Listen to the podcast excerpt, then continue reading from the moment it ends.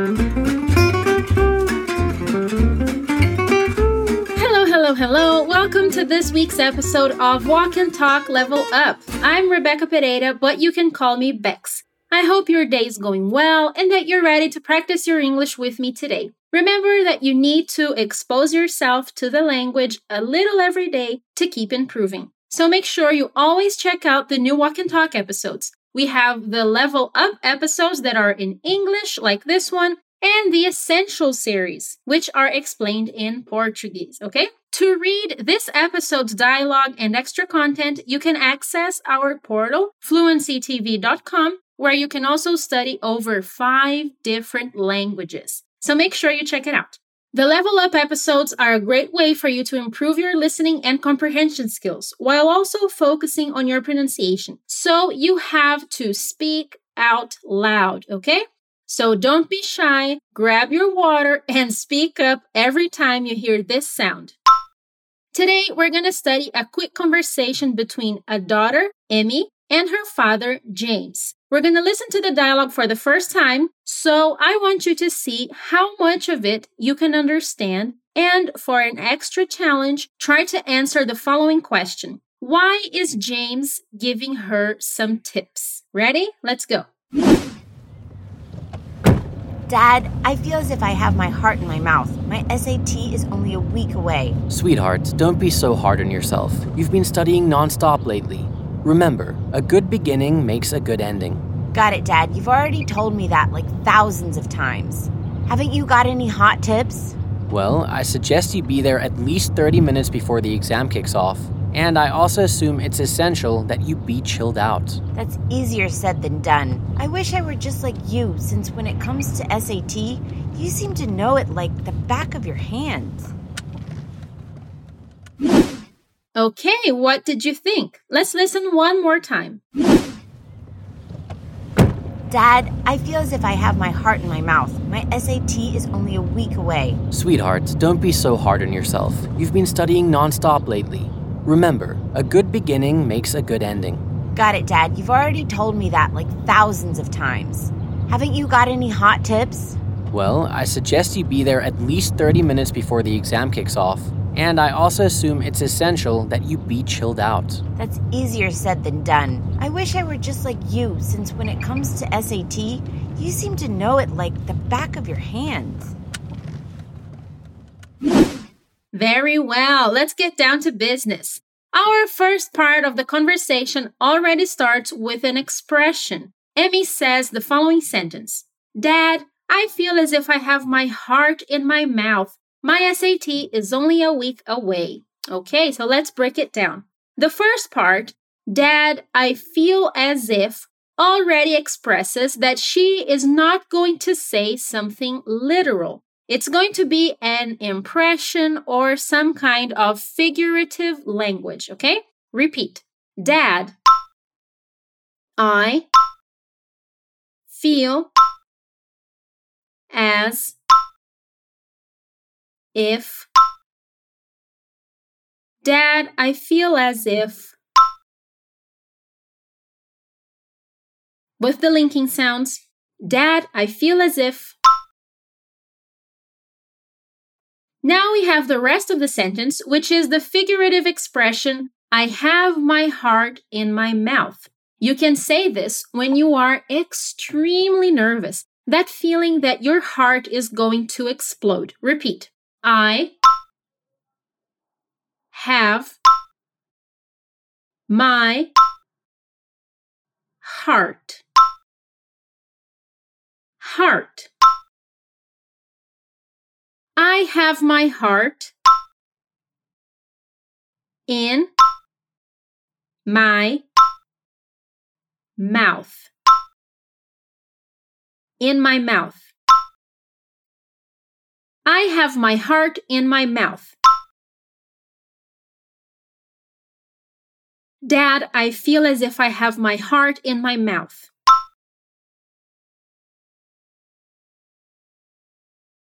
Dad, I feel as if I have my heart in my mouth.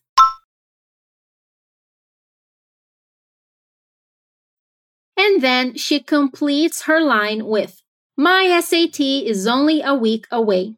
SAT stands for Scholastic Aptitude Test. It's a test that you need to take in the USA if you want to enter university after high school. It's a little similar to Enem in Brazil. Your SAT score will determine which universities you can apply for. Our character, Emmy, is nervous because this test is coming up, and it is, of course, extremely important for her future. Let's say it. Repeat.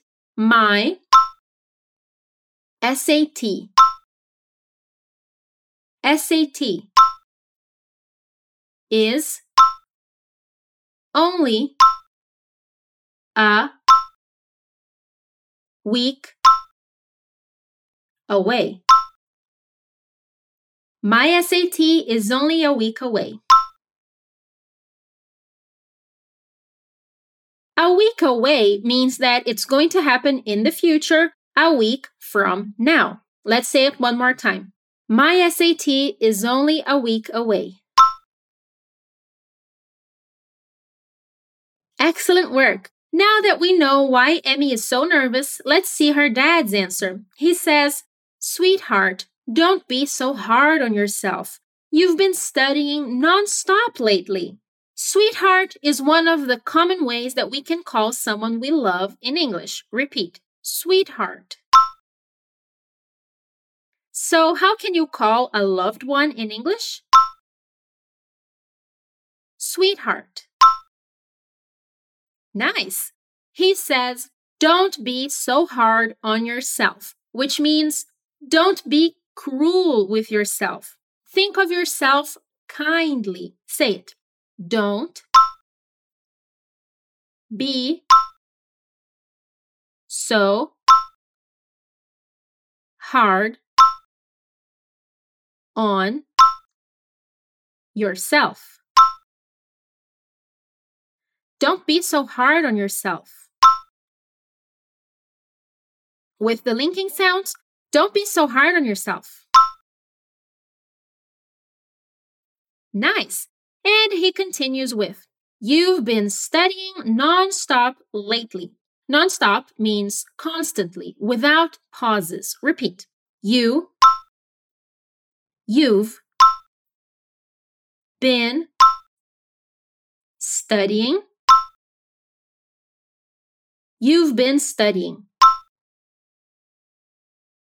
nonstop. Watch out for the pronunciation. Non-stop.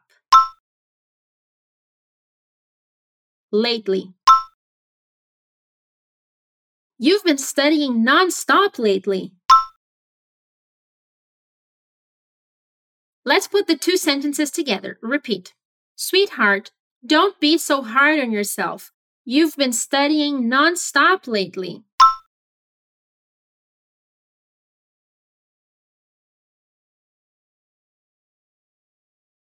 Awesome work. The dad's answer is not over yet. The last part of his answer is Remember, a good beginning makes a good ending. That's a nice tip, right? If you start really well, you will likely end well too. Repeat with me. Remember, a good beginning Remember, a good beginning makes a good ending. Makes a good ending. Remember, a good beginning makes a good ending.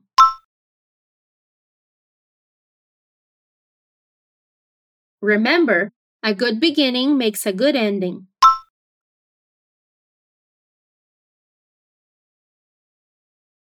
So the dad is very supportive. He believes she is working hard and that she will do well in the test if she starts well. Now Emmy is going to answer him. She says, Got it, dad. You've already told me that like thousands of times. Here she uses many strong linking sounds and she uses got it as a synonym of I understand. Let's repeat. Got it. Dad. Got it, Dad. Got it, Dad. You've already told me that. You've already told me that. She says like as a filler word, the same as tipo in Portuguese. Repeat. Like. You've already told me that, like, thousands. Watch out for the TH. Thousands of times. Okay, so she is saying that her dad is being very repetitive, giving the same advice many times. But she wants new tips, so she asks him, Haven't you got any hot tips? We usually use hot tips to talk about important advice from someone who has experience. Let's say it. Haven't you got any hot tips? Haven't you got any hot tips? Do your best with the linking sounds here. Haven't you got any hot tips? Excellent. The dad's answer to that question is Well, I suggest that you be there at least 30 minutes before the exam kicks off. Hmm. So, if you've already taken a big test, you know this is important. It's always good to arrive at least 30 minutes before the test starts. Let's say it. Well, I suggest. Well, I suggest that you be there well, I suggest that you be there at least 30 minutes before the exam. At least 30 minutes before the exam. Kicks off. Kicks off.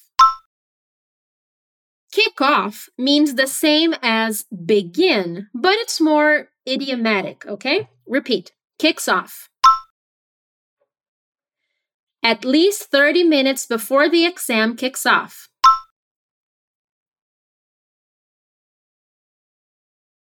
I suggest that you be there at least 30 minutes before the exam kicks off.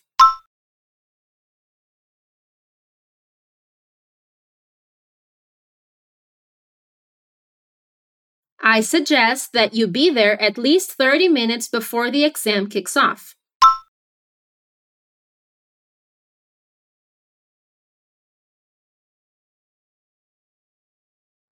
Continues by saying, and I also assume it's essential that you be chilled out. Ready? Let's say it. Come on. And I also assume, and I also assume, assume is a false cognate, okay? It actually means presumir and not assumir, okay? Say it again. And I also assume it's essential that you be chilled out. That you be chilled out To be chilled out means to be relaxed. Say it again. It's essential that you be chilled out. And I also assume it's essential that you be chilled out.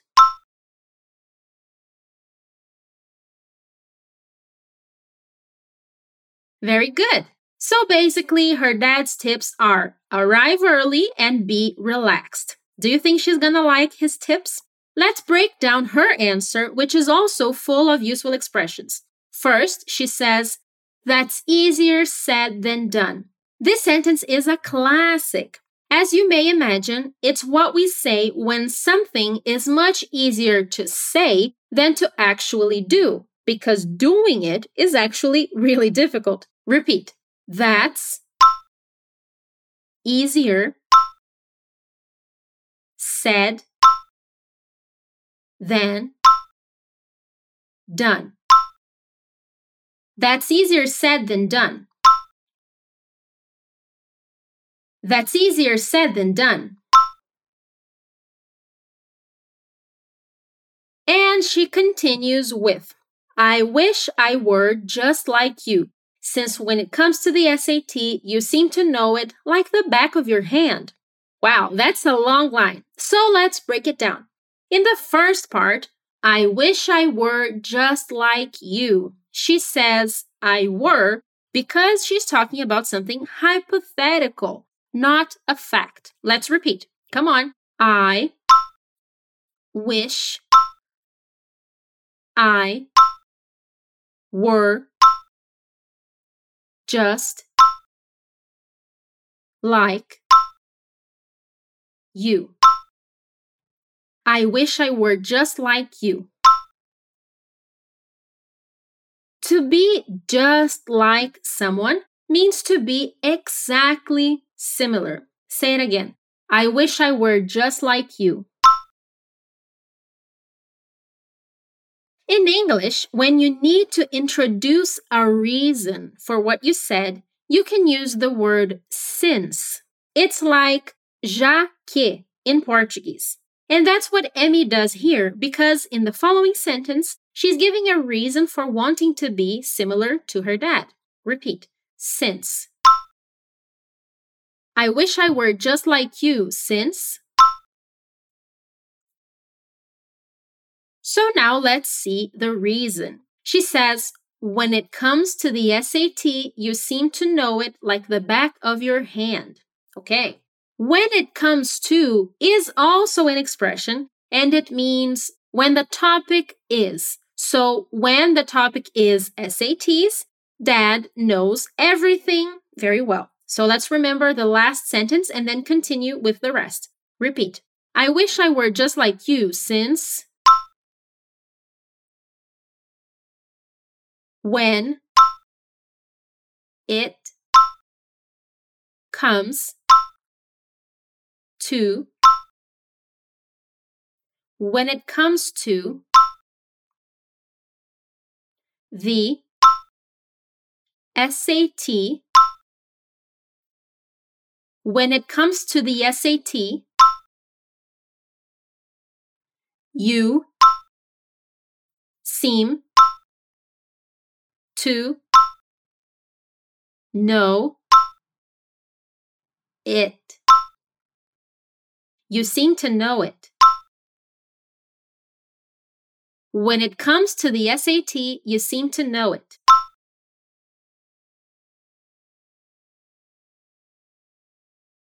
The following part contains the expression like the back of your hand. To know something like the back of your hand means you have a total understanding of the topic.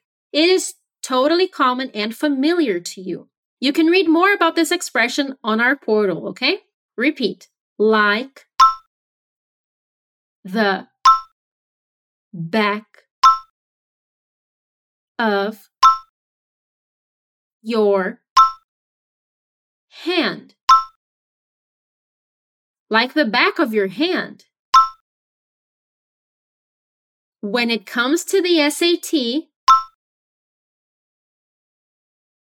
now watch out for the linking sounds. You seem to know it like the back of your hand.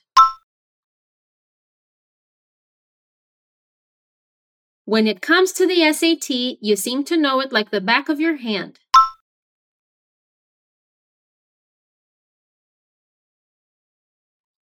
Very good. Let's remember her whole answer, which is our final sentence. Say it with me. That's easier said than done. I wish I were just like you, since when it comes to the SAT,